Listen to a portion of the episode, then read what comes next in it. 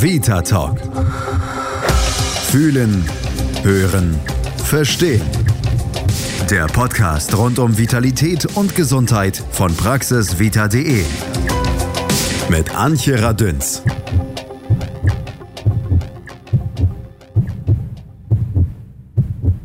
Stellen wir uns doch mal eine Blumenwiese in ihrer ganzen Pracht vor. Grün, richtig kräftig grün, wunderbar bunt, mit einer riesigen Anzahl verschiedener Blumen. Ein uns allen doch sehr gefälliges Bild und auch für die Natur wertvoll, wenn es richtig knallbunt und vielfältig ist. Und wenn wir schon beim Bildergucken sind, dann stellen wir uns jetzt eine mittlere Lagerhalle voll mit Obstkisten vor. Ganz voll. Die entsprechen etwa 30 Tonnen Nahrung, die wir Menschen während unseres Lebens verputzen. Nächstes Bild. Eine 50 Meter Schwimmbadbahn voller Wasser entspricht ca. 50.000 Litern. Etwa der Menge, die wir als Flüssigkeit im Laufe unseres Lebens trinken. Alles geht unter anderem durch den Darm, der wie ein Gartenschlauch ziemlich lang ist. Ganz genau acht Meter lang.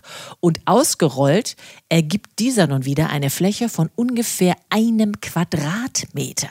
Das muss man sich mal vorstellen. Damit aber nicht genug. Jeder kennt doch die Noppen einer Tischtenniskelle. Die heißen im Darm Zotten und davon sitzen circa 10 Millionen in den Darmfalten. Auf diesen Zotten sind nun wiederum mini kleine Bürsten, ähnlich wie bei unserem Schrubber. Zählen wir das alles zusammen, kommen wir auf eine Darmoberfläche mit der Größe von etwa zwei Tennisplätzen. In Zahlen 500 Quadratmeter Fläche. Ja, klar, dass da jede Menge Platz für Bewohner ist. Und die heißen überall gleich. Bakterien. Los geht's, aber ganz ohne. Und steril. Erst während unserer Geburt und dem Stillen sammeln wir die mütterlichen, für uns guten Bakterien auf. Dann geht es weiter mit Mama und Papa, den Großeltern, Geschwistern, Haustieren und der Umwelt selbst, welche voll mit Mikroben ist.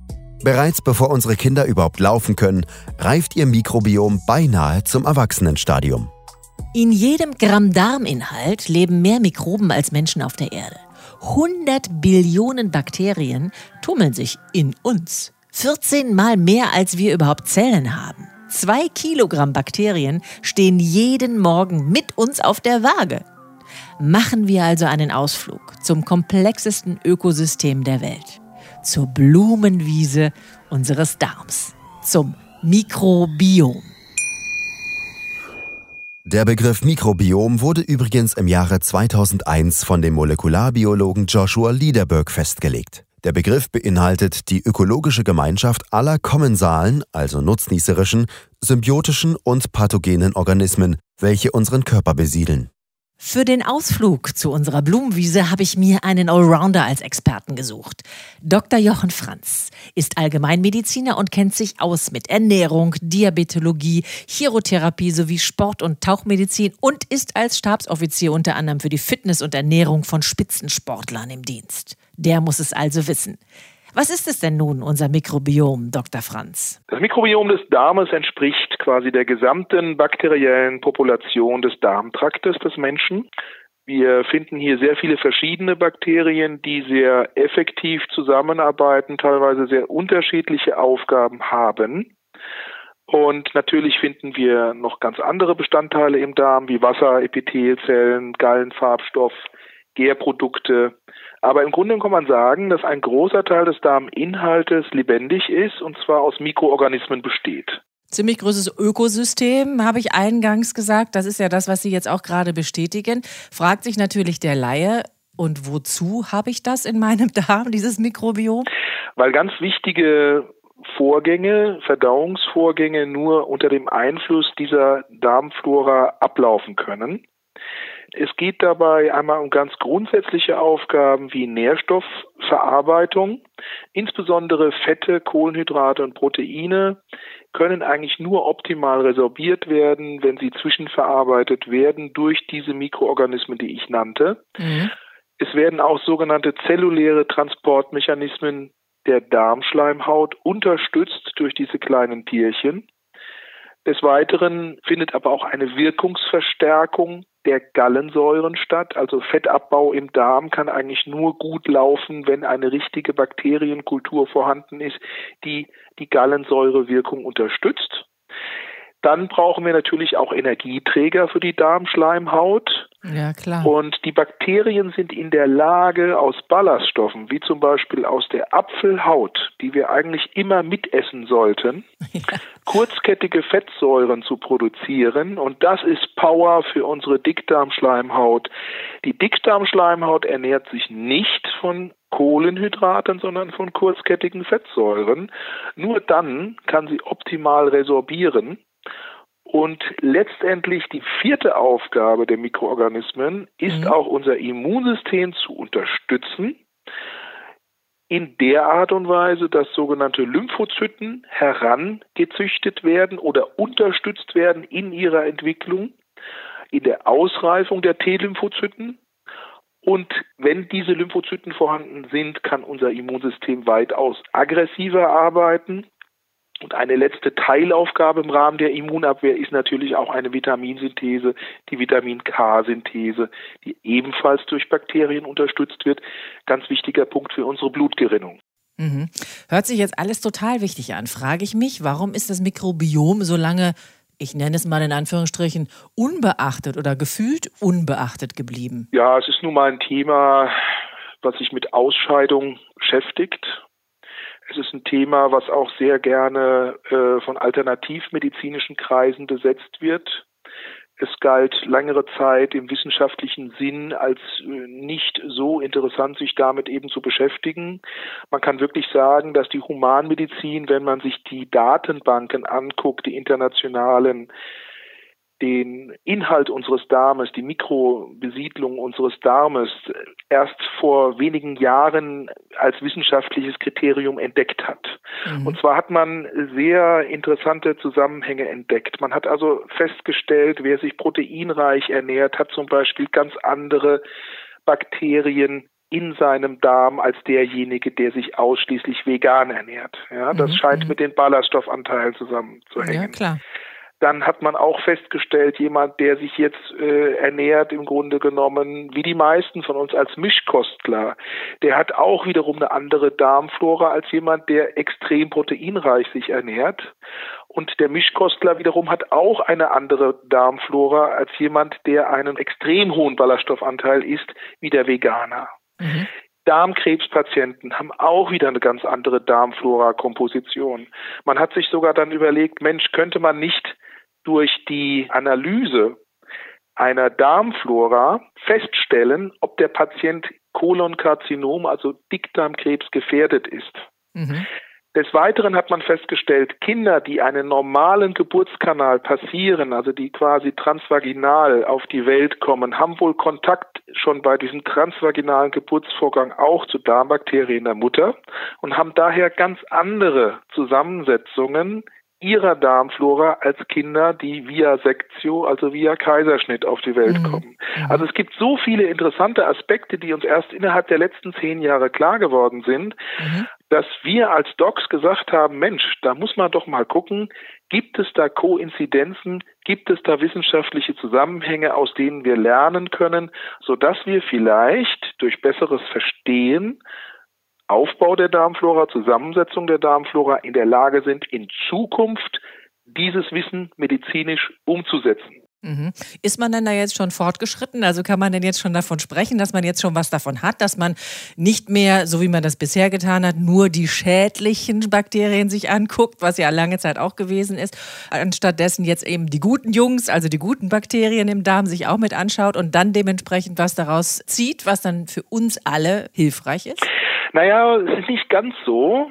Die Japaner haben schon in den 30er Jahren begonnen und haben gute Verdauungsbakterien isoliert. Dieses Medikament ist heute noch im Vertrieb weltweit und wird auch in Deutschland ganz gerne verschrieben.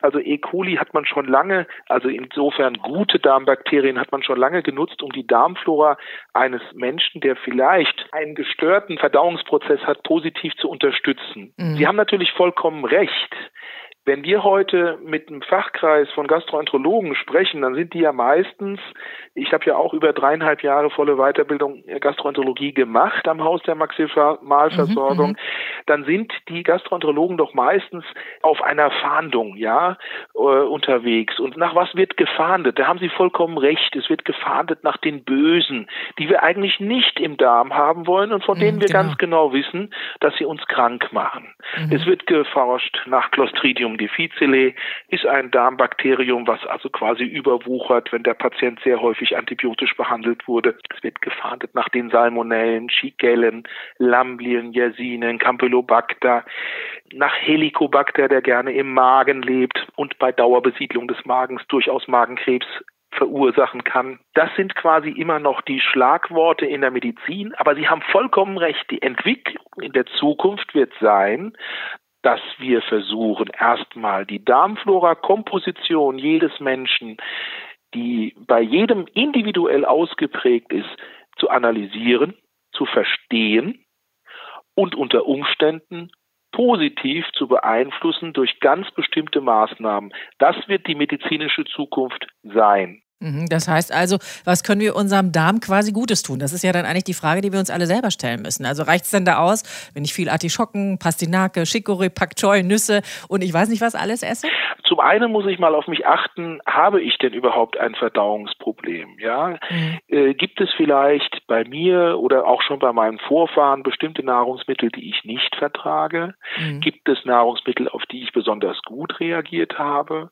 Und deswegen sollte man immer erstmal so sollte es Probleme geben, sollte man meinen, man verdaut nicht normal ein Ernährungsprotokoll erstellen, mhm, mhm, das Ernährungsprotokoll wiederum mit einem Gastroenterologen oder mit einem Ernährungsmediziner besprechen, um dann festzustellen, ob es eben entsprechende Zusammenhänge gibt, auf die man Rückschlüsse ziehen kann. Aber meine Frage geht ja noch vorher los. Also soll ich nicht vorher schon ein bisschen was tun, damit ich erst gar nicht in die Situation komme, äh, Probleme mit meiner Verdauung oder mit meinem Darm überhaupt zu bekommen? Auf jeden Fall. Wir haben ja in unserer Zivilisation zum Beispiel das Problem, ich greife jetzt mal eins raus, der Obstipation, der Darmverstopfung. Ja. Ja.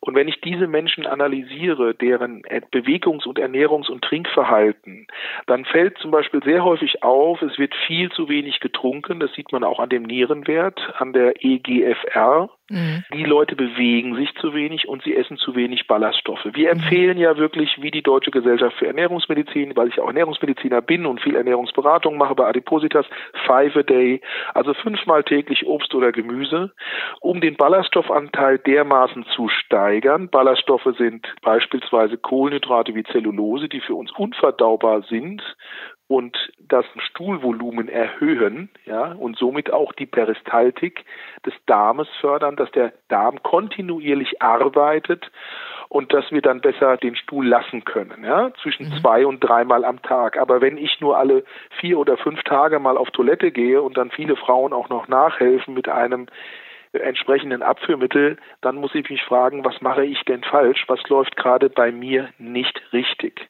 Mhm. Ich kann ja dem Darm auch nachhelfen. Ja? Es gibt sogenannte Probiotika, auch die Präbiotika, die Laien bringen ganz gerne die Begriffe durcheinander, ganz einfach erklärt. Ja. Die Probiotika sind Nahrungsmittel wie beispielsweise Joghurt, die direkt Bakterienkulturen enthalten. Das bekannteste Bakterium ist dabei Lactobacillus acidophilus, mhm. was ja auch physiologisch vorkommt, beispielsweise in der Vaginalflora der Frau. Das heißt, wenn ich diese Joghurts esse, dann können diese Lactobacillen tatsächlich in unserer Darmflora, insbesondere wenn wir eine Antibiotikabehandlung hatten, anwachsen und können unser Verdauungsverhalten positiv beeinflussen schaffen die es denn vorbei an der, an der Salzsäure im Magen und kommen dann tatsächlich noch an im Darm? Ja, Ah, natürlich. Okay. Natürlich niemals 100 Prozent, aber es mhm. kommt immer noch genügend an. Mhm, okay. Die Frage ist halt auch, wie ist das Säureverhalten der Person, die das einnimmt? Hat sie eine Übersäuerung? Hat sie vielleicht es übertrieben mit bestimmten puffernden Substanzen? Hat zu wenig Säure im Magen? Aber es kommt auf jeden Fall immer etwas an mhm. und nicht zu vernachlässigen sind ja auch dann die Präbiotika, die gewisse Ballaststoffe uns liefern, Das sind also Rohsubstanzen wie Flohsamen, Kleie, Leinsamen, Schwarzwurzeln oder auch der bekannte, die Jäger kennen ihn alle, das Gewächs Topin ambur, ja, was ja auch gerne in der Wildhege eingesetzt wird für die Tiere, ist auch sehr gut für uns. Es sind unheimlich viele Ballaststoffe in diesen Grundnahrungsmitteln drin, die gleichzeitig auch wieder dann zu kurzkettigen Fettsäuren umgebaut werden können und ein hervorragendes Nahrungssubstrat bedeuten. Also eine Powernahrung sind für unseren Dick- als auch Dünndarm, vor allem Dickdarm und die Peristaltik anregen durch eine Erhöhung des Stuhlvolumens. Ja. Im Grunde genommen kann man sagen, es gibt fünf Regeln. Trinke ausreichend, 30 bis 35 Milliliter pro Kilogramm Körpergewicht. Das heißt, eine Person von 100 Kilo kommt mit zwei Litern pro Tag einfach nicht hin. Insbesondere jetzt bei den Temperaturen, die wir gerade heute hatten, über 32 Grad. Ja. Der zweite Punkt treibe ausreichend Sport. Das bedeutet, Sport fördert auch die Darmbewegungen, die Darmperistaltik. Dritter Punkt. Ausreichend Obst oder Gemüse zu sich nehmen im vernünftigen Mix. Nicht nur Obst und nicht nur Gemüse, sondern immer schön abwechselnd. Mhm. Alleine Obst beispielsweise sehe ich oft bei meinen Diabetikern, mhm, führt einfach zu einer viel zu hohen Zuckeraufnahme. Klar. Ja, da kommen mhm. Leute, sind ganz stolz und sagen, ich habe jetzt heute äh, fünf Apfelsinen, habe ich zum Frühstück getrunken. Da sage ich, um Gottes Willen, ja, aber das ist doch gesund, Herr Doktor. Dann sage ich, nein, also eine viel zu hohe Zuckerzufuhr, lassen Sie das doch sein. Ja, die hätten Sie doch niemals essen können. Trinken kann die jeder, aber das ist doch gar nicht gut für Sie. Ja, da müssen ja. wir uns doch nicht wundern, dass Ihr Blutzuckertagesprofil so entgleist ist. Also Obst Obst und Gemüse im vernünftigen Mix, auch mal die Karotten oder die Radieschen zwischendurch. Dann die Probiotika, das heißt, wir können ganz normale Joghurts zu uns nehmen, die enthalten alle Lactobacillus acidophilus. Mhm. Es müssen nicht die sein, die teuer beworben werden in der Fernsehwerbung. Super. Joghurts sind immer gesund in einem gewissen Maße. Und dann anstelle 5 die Präbiotika, die Powernahrung, die Powerballaststoffe wie Flohsamen, Kleie, Leinsamen, Schwarzwurzeln, Topinambur. Auch damit kann ich sehr gute Erfolge erreichen. Mm, ist doch klasse. Man sagt ja immer, unser zweites Gehirn sitzt im Darm. Wenn jetzt also unser Immunsystem äh, mal so aus der Balance gerät, weil Abwehr und Toleranz sich nicht mehr decken und einfach nicht mehr die Balance haben, was sagt denn dann unser Gehirn dem Mikrobiom, damit es wieder die Balance erreicht? Naja, also eine direkte Korrespondenz zwischen den ZNS und dem Mikrobiom gibt es nicht. Aber Sie haben natürlich vollkommen recht, die Anzahl der, der, der Nervenzellen, das ist vielen, auch vielen medizinischen Kollegen nicht bewusst. Die Anzahl der Nervenzellen in der Gesamtschleimhaut des Darmes, und die ist ja so groß wie ein Fußballfeld, und die Nervenzellen, die sich auf diesem Fußballfeld verteilen, das sind mehr als in unserem zentralen Nervensystem. Und das ist auch der Grund, weshalb viele Menschen stressbedingt Verdauungsprobleme haben. Mhm. Was wir sehr oft sehen, ist stressbedingt Beschleunigung des Stuhlverhaltens. Das heißt, es gibt viele Patienten, die unter extremem Druck Durchfall entwickeln, der nicht erregerbedingt ist, sondern ausschließlich durch eine Hypersekretion bedingt ist. Also das heißt, die Darmzellen resorbieren nicht mehr, sondern sie geben sogar Flüssigkeit ab ins Darmlumen, was sie eigentlich nicht sollen. Das ist eine nervöse Störung. Und es kommt tatsächlich dann zu einem Durchfallmechanismus, zu einer Hypersekretion infolge von Stress. Ne? Mhm, mh. Da muss ich natürlich überlegen, was ist denn der Auslöser meiner gestörten Peristaltik? Warum habe ich denn jetzt auf einmal einen flotten Otto bekommen? Was hat mich denn jetzt so unter Druck gesetzt? Ja, war das jetzt vielleicht irgendeine Rechnung, die ich geöffnet habe oder möchte jemand gegen mich prozessieren oder sonstiges? Da muss man wirklich an den Auslöser denken und an den Auslöser herangehen und sagen, wie kann ich denn das besser unter Kontrolle kriegen? Mhm. Und was sagen Sie dann Ihren Patienten, die dann kommen? So nach dem Motto, zeig mir dein Mikrobiom und ich sag dir, wie krank du bist und woher es kommt? Oder wie machen Sie das in Ihrer Praxis? Das, das ist eine Sache, die nicht funktioniert. Aha. Da muss ich ganz klar davor warnen, es kommen oft Patienten zu mir, die wollen von mir eine Zweitmeinung. Mhm. Das ist ja auch äh, gewollt heutzutage von den Krankenkassen. Wir wollen ja eine Qualitätssteigerung. Also soll der Patient sich mal verschiedene Meinungen anhören. Und da muss ich Ihnen sagen, dass die Patienten oft kommen, sei es von Nichtmedizinern, also beispielsweise Heilpraktikern oder aber auch Kollegen, Und die Patienten legen mir riesige, sehr teure, teilweise mehrere hundert Euro teure Mikrobiomauswertungen vor und fragen mich nach meiner Meinung. Mhm. Und dann sage ich, wissen Sie, das wäre jetzt genauso, wie wenn ich Ihren Finger nehme und tauche den in, auf ein Stempelkissen, drücke den da drauf und dann drücken wir Ihren Finger jetzt hier auf mein Blatt Papier, was vor mir liegt. Und dann frage ich Sie, wie, was halten Sie von dem Fingerabdruck? ja? ja. Ähm, da werden große Fehler gemacht im Moment. Wir sind nun mal eine Gesellschaft, die sehr vom Streben nach Geldverdienen reguliert wird und gesteuert wird. Und meiner Meinung nach, sage ich Ihnen meine offene und ehrliche Meinung, wird hier dem Patienten das Geld aus der Tasche gezogen, weil diese Analysen nicht viel hermachen, wissenschaftlich gesehen die Zusammensetzung des gesunden Mikrobioms von uns, die ist eigentlich unklar. Mhm. Das heißt, man streitet sich darum, wie denn die Zusammensetzung sein muss, damit jemand lange und gesund lebt. Mhm. Ich hatte vorhin mal so eben sieben, acht Erreger genannt, die auf keinen Fall drin sein mhm. dürfen. Das wissen mhm. wir. Mhm. Dann wissen wir, der Veganer und der Kraftsportler und der normale Mischkostler haben unterschiedliche Darmfloren. Dann wissen wir auch, dass wir hier in Mitteleuropa oder in den USA, Andere wir haben, haben unser Standardessen, mhm. Ja, unser, unser Mikrobiom mhm. ist weitaus weniger differenziert als das Mikrobiom von jemand, der beispielsweise in Zentralafrika lebt und sich ganz anders ernährt, mhm. viel mehr Naturprodukte zu mhm. sich nimmt, mhm. die weniger verarbeitet sind. Aber der Knackpunkt ist, daraus valide wissenschaftliche Aussagen abzuleiten. Das ist im Moment nur eingeschränkt möglich. Mhm. Es gibt ja ein ganz spannendes Thema, was in aller Munde ist. Das ist die Stuhltransplantation.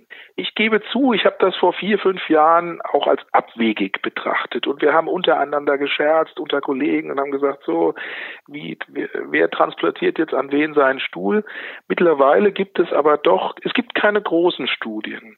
Aber wir wissen jetzt beim Thema Stuhltransplantation, dass es bestimmte Patientengruppen gibt, die tatsächlich hervorragend reagieren. Mhm. Also ich kann es aus der 1 zu 1 Situation tatsächlich beschreiben. Meinem Vater hat das absolut geholfen. Der war nämlich Opfer von Clostridium difficile und dann ist es gemacht worden, nachdem er wochenlang wirklich wasserartigen äh, Durchfall hatte und es ihm so schlecht ging und er nur noch abnehmen nahm und dann ist es gemacht worden und es hat wirklich astrein geholfen. Mhm. Ja, also wir haben Einzelfälle mhm. des Clostridium difficile, wird normalerweise von uns Schulmedizinern behandelt durch ein Antibiotikum. Es gibt zwei, die ich geben kann. Es gibt aber Patienten, die sprechen nicht darauf an. Mhm. Und jetzt ist es nun mal unser Job als Ärzte, diesen Menschen auch zu helfen. Und wer heilt, der hat recht. Und genau das, was Sie beschrieben haben, hier gibt es zahlreiche Veröffentlichungen. Ein Patient, der mit diesem schwer krankmachenden Bakterium befallen ist und dann eine gesunde Darmflora transplantiert bekommt, kann sehr gut profitieren, indem er dann anschließend gesundet. Mhm. Das zweite Einsatzfeld sind die Reizdarmsyndrome. Ja. Diesen Reizdarm, den sehen wir ja mit Durchfall und ohne Durchfall. Er wird diagnostiziert nach der Klinik des Patienten. Die wissenschaftlichen Kriterien sind mehr oder weniger eingeschränkt. Also es gibt jetzt keinen Laborparameter, den wir nachweisen, um dann sagen zu können, der Patient hat ein Reizdarmsyndrom. Zusammengefasst heißt es, der Patient hat stärkste Verdauungsprobleme. Wir können ihm aber wissenschaftlich nicht erklären, warum. Auch hier gibt es jetzt Einzelfallberichte, die veröffentlicht wurden dass durch Transplantation einer entsprechenden Darmflora das Darmverhalten und das Verdauungsverhalten des Patienten sich enorm verbessert hat. Wir wissen nicht, woran das liegt, aber die Darmflora, die transplantiert wurde, konnte die Verdauungsarbeit besser bewältigen mhm. als die zuvor bestehende Darmflora der erkrankten Person. Ist doch toll. Und ja, natürlich. Das, das sind ja hochinteressante Ansätze und man muss offen sein, wenn Standardtherapien versagen, neue Therapiewege zu gehen. Finde ich sehr schön, dass Sie das mal so formulieren. Hört man nicht so oft, das können Sie mir glauben. Aus Patientensicht ist das mit Sicherheit was, was man aber gerne aufnimmt, weil das ja ja, öffnet und man so das Gefühl hat, Mensch, da ist jemand, der redet sehr vertrauensvoll und sehr offen. Das finde ich ganz toll. Wie gehen Sie um mit Ihrem Mikrobiom? Also ich achte schon darauf, diese fünf Punkte, die ich genannt habe, eben einzuhalten. In meinem speziellen Fall habe ich Gott sei Dank keine Probleme. Ja, meine Peristaltik ist hervorragend und meine Frau bewundert mich immer und sagt, Mensch, das läuft ja so hervorragend ab bei dir, wie machst du das? und dann sage ich, ja gut, das ist, ich, ich kann es dir nicht sagen, Schatz, aber ich bin auch ganz zufrieden, ja. Aber ich halte mich, ähm, das ist wirklich ganz wichtig, was, was Sport und Ernährung angeht. Ich lebe das, was ich meinen Patienten sage, das lebe ich selbst. Und vielleicht habe ich auch einfach nur Glück. Ich habe andere Probleme, andere Schwächen, aber hier, Gott sei Dank, was mein Mikrobiom angeht, bin ich sehr glücklich.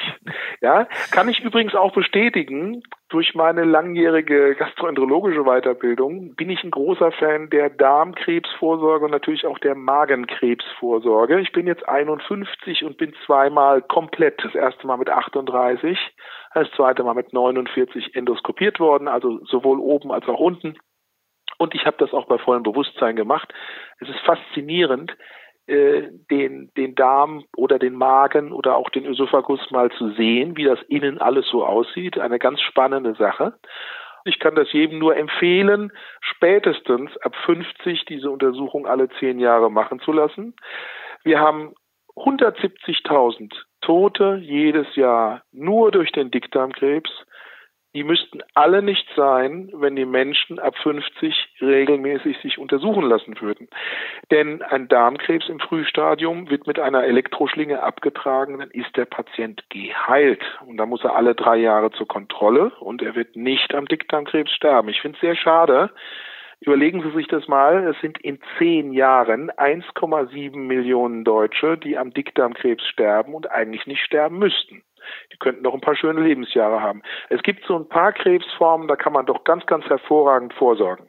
Und dazu möchte ich alle animieren, die dieses Podcast hören. Das war jetzt ein schöner Aufrüttler nochmal zum Schluss. Ich danke ganz herzlich. Was ich auf jeden Fall mitnehme, ist, dass unser Mikrobiom so individuell ist, wie wir es alle selber auch sind und eine ganze Menge mehr. Der Dank geht an Dr. Jochen Franz. Was er alles gemacht hat, hat er Ihnen in diesem Podcast erzählt. Als Allgemeinmediziner ist er auf jeden Fall niedergelassen und über diese Pfade finden Sie ihn auch. Ich danke ganz herzlich an Dr. Jochen Franz. Vielen Dank, Frau Rodde. Zum Thema Mikrobiom findet man nicht ganz so viel Informationen, wie Mikroben in unserem Körper sind, aber auf praxisvita.de gibt es noch jede Menge mehr zum Lesen. Immer wieder mittwochs gibt es einen neuen Vita-Talk, gern mit Ihnen als Experte oder auch Patient. Über podcast.praxisvita.de erreichen Sie uns und können uns Ihre Vorschläge, Tipps und Anregungen schreiben. Auf iTunes sind wir übrigens auch. Ich bin Antje Radüns. Passen Sie gut auf sich auf. Vita Talk.